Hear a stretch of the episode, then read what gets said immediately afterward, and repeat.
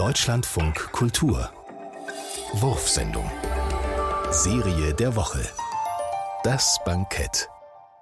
Q-Tips in Madeira. 1,3 Kilogramm gebrauchter Q-Tips, 2,5 Deziliter Madeira, 5 Gramm Butter, 50 Gramm Berberitzen, Salz je zehn Q-Tips mit einem Seidenfaden zusammenbinden, salzen, in Butter scharf anbraten, Madeira hinzugießen, die Berberitzen darüber streuen und auf kleine Flamme 20 Minuten dünsten.